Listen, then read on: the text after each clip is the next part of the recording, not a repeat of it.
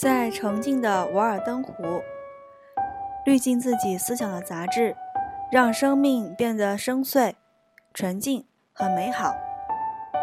大家好，我是主播木须。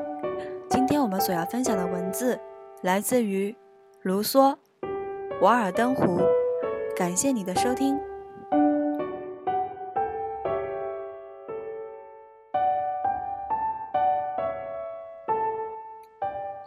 译者序：不断加快的社会节奏下，人们总是来不及思索自己真正的追求是什么，就被社会的条条框框塑造成世俗的样子。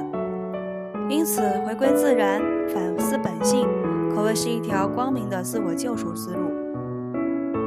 一八四五年，美国作家卢梭寻找到了一处心灵的栖息地——瓦尔登湖畔。在那里生活了近三年，体会到了自由与闲适，同时在感受大自然力量的时候，反思了人性的种种，最后写下了《瓦尔登湖》一书，记录了这段难忘时光所留下的美丽回忆以及精神沉淀。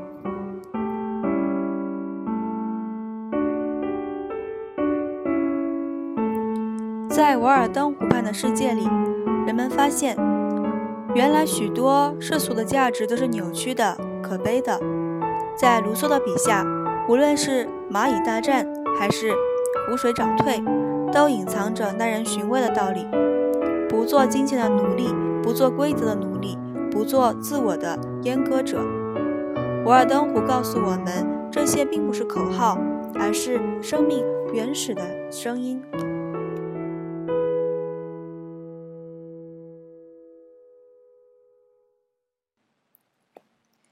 迄今，瓦尔登湖已有诸多译本，跨逾越百年的时间，它已经作为经典，成为了许多人的信仰与图腾。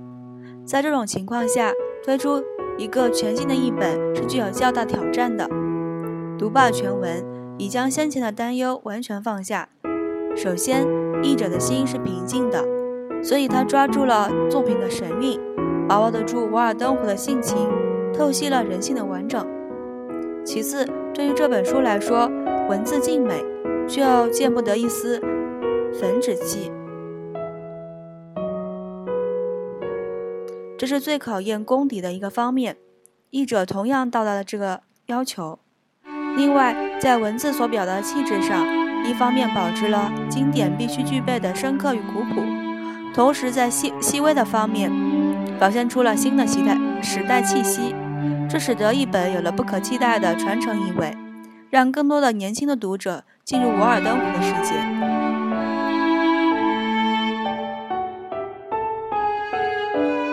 这是一本可以读一生的书，每一次都可以给人带来新的体会。本书传承了瓦尔登湖神韵，笔尖直达又一代人的困惑与迷茫。文字信息在保留原味的同时，更具有现代气息。简约唯美、清新富有哲思，更能够接近年轻一代读者的阅读期待与需求，在读者的心中汇聚成清澈美丽的瓦尔登湖。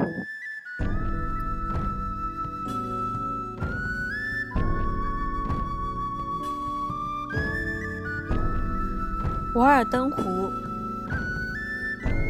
心灵永远的栖息地。卢梭著，杨翻译。中国华侨出版社出版。它或许是你迄今读到最有灵气的文字。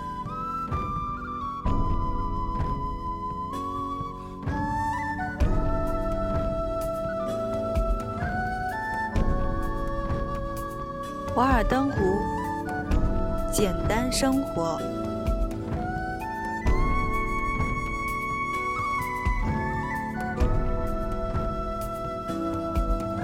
未开化的人生活简单，且不着一丝，但这并不是一件坏事儿。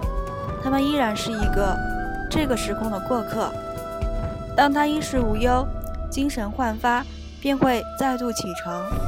他可以说是苍穹为棚，地为床。无论是穿越峡谷，亦或是平原，甚至爬上山峰。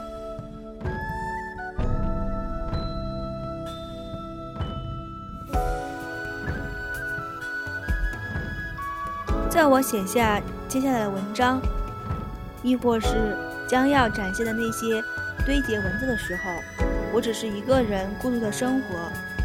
那是在马萨诸亚州，嗯，康德康戈德镇附近森林中的瓦尔登湖畔，那里有我自己建造的小木屋，方圆一英里都没有一个邻居，生活所需要的一切都是自给自足。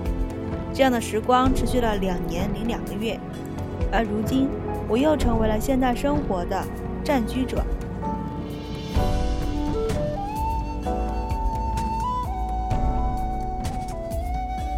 要不是人们曾经一度对我那些过往的生活方式倍感兴趣，我定不会如此冒昧地用自己的回忆去打搅世人。一些人对于我的生活行为极其不理解，但是我却认为那是对我而言再合适不过的了。人们问我吃些什么，会不会感到孤独寂寞，会不会恐惧，诸如此类。还有一些人对于我把收入的大多数用于慈善事业感到好奇。而那些多儿多女的人则想了解我照顾了几个贫苦儿童。上述人们的诸多疑问都将会在这本书中得到答复。也因此，我希望得到对我不太抱大兴趣的读者的宽恕。许多著作都在回避用第一人称，亦或是我这个称谓，但是我在这本书中要使用的。而这也是我这本书的主要特点之一，都是我在这里讲述，但人们却常常将此遗忘。也许是因为我的出现的频率太高了吧。假使我对其他人有更深的了解，那么我则不会这样的只言本身。可惜的是，阅历的局限让我只能围绕这个主题，而且对我而言，我还希望其他作者的写作内容不仅仅要涉及自己所听来的。其他人的事迹，还要或早或晚的对自己的生活有一个简单而又真诚的总结，就仿佛这是写给一个远方的亲人一般。如果是这样一个人生活的真诚恳切，那么这个人一定是生活在遥远的地方。接下来的内容应该是最合适于那些生活贫清贫的学生们。而其他的读者则希望他们会汲取对自己有用的部分，因为没有人愿意去穿一件不合适自己的衣服，所以合适自己的才是最好的。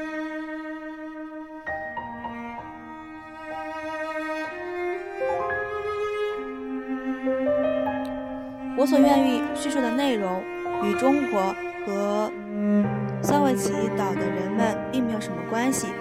而是和阅读这些文字的那些居住在新英格兰的你们有关，有关于你们的记忆、际遇，尤其是你们所存在于这个世界当中。当你所生活的地方的外在事物或者境遇所遭受的不幸境遇，是不是理所当然的存在？而这种遭遇是否能够得到改善呢？我去过康科德许多地方，途经的地方不管是商店、工作室。田地里，居住在这里的人们给我的感觉，是像在救赎赎罪，从事着超过一千种的方式去辛苦赎罪。我以前听说过，婆罗门教的信徒们坐在四座火堆中央，目视太阳，或者站在火焰上倒挂着身躯，或者辗转的脖子回望青天，一直到他们的身躯无法复原。鸟雀的身躯除了液体，什么也不能下咽。或者用铁索把自己拴在树上、树下生火以示，或者像在地上爬行的虫子一样，用身躯去测量广袤无边的帝国土地，或者用一只脚站在柱子的顶端。即便以上是主动的赎罪方式，也不会比我每日所见到的情景更让人难以置信，更使人感到诧异。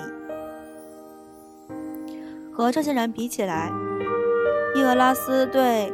好拉克拉斯斩杀九头蛇的帮助，简直算不上什么，因为那毕竟是有盼头的。可是我没有见过的邻人做过什么抓捕怪兽的事情，亦或是做完辛苦的劳役。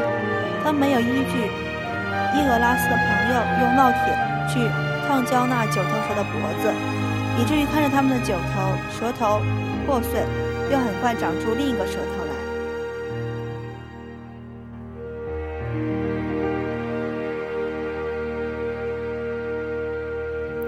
我见到过许多镇上的年轻乡邻们，他们不幸的继承了田地、谷仓、牲畜以及衣具。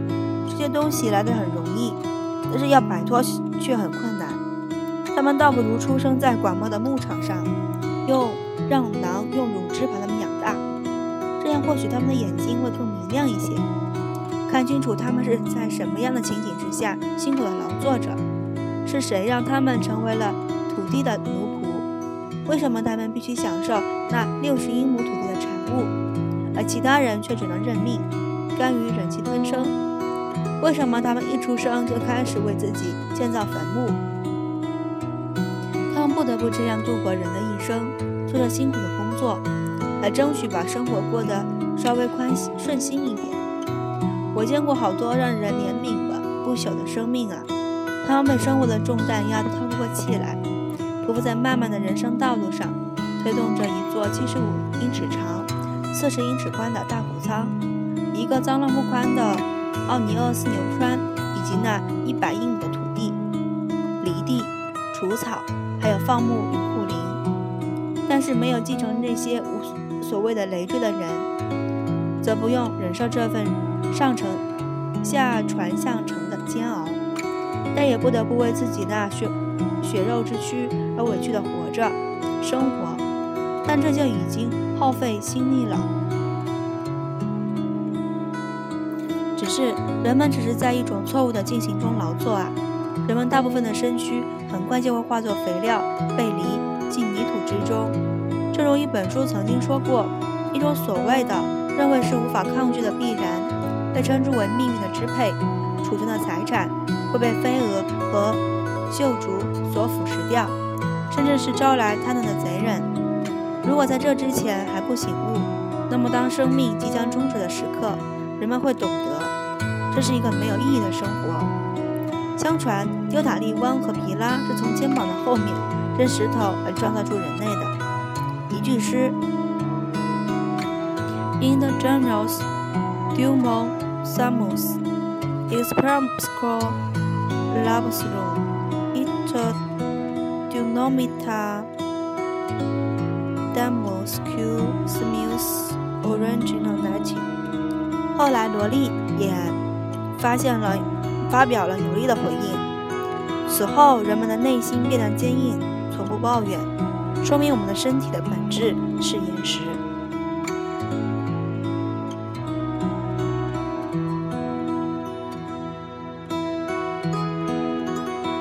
不加理喻的去盲目服从一个错误的神谕，把石头直接从背后扔下去，也不去考虑石头将要落在什么地方。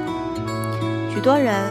哪怕是在那些自由的国度的人们，也会因为无知和错误，终日思考着虚无缥缈的忧愁，干不完的沉重活计，却不能使其不能采集到生命的美好果实。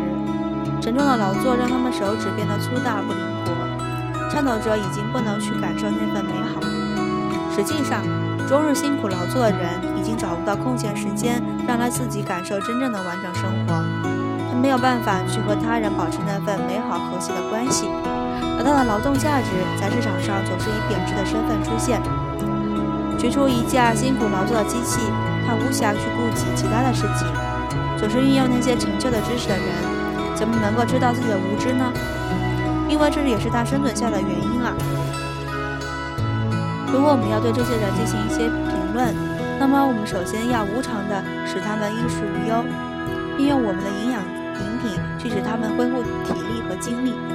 你我天性之中最美好的品质，就好似果实上附着那一层粉霜一样，只有用心的去善待它，才能保持其完好无损。但是我们往往在对待自己和他人相处的时候，从来没有这样做过。《博尔登湖》第一节。简单生活的第一部分就分享到这儿了，感谢你的收听，让我们期待更新吧。我是主播木须，我们下期再见，拜拜。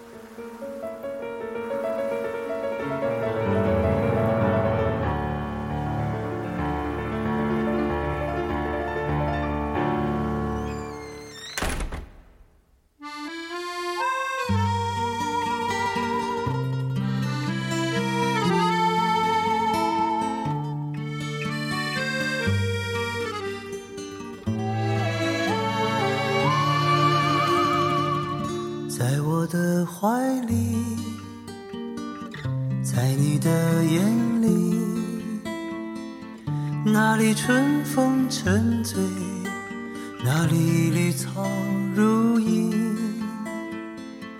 月光把爱恋洒满了湖面，两个人的篝火照亮整个夜晚。多少年以后，如云般游走，那变换的脚步让我们难牵手。这一生一世，有多少你我被吞没在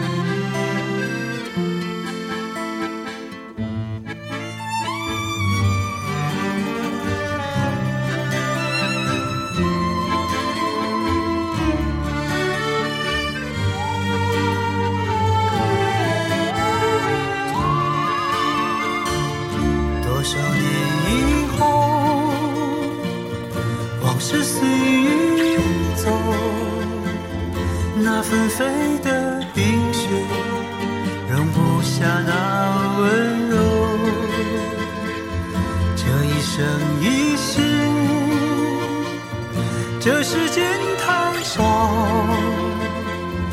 不够证明融化冰雪的深情。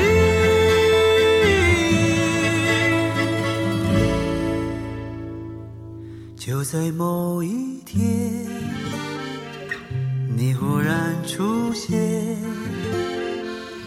你清澈又神秘，在贝加尔湖畔。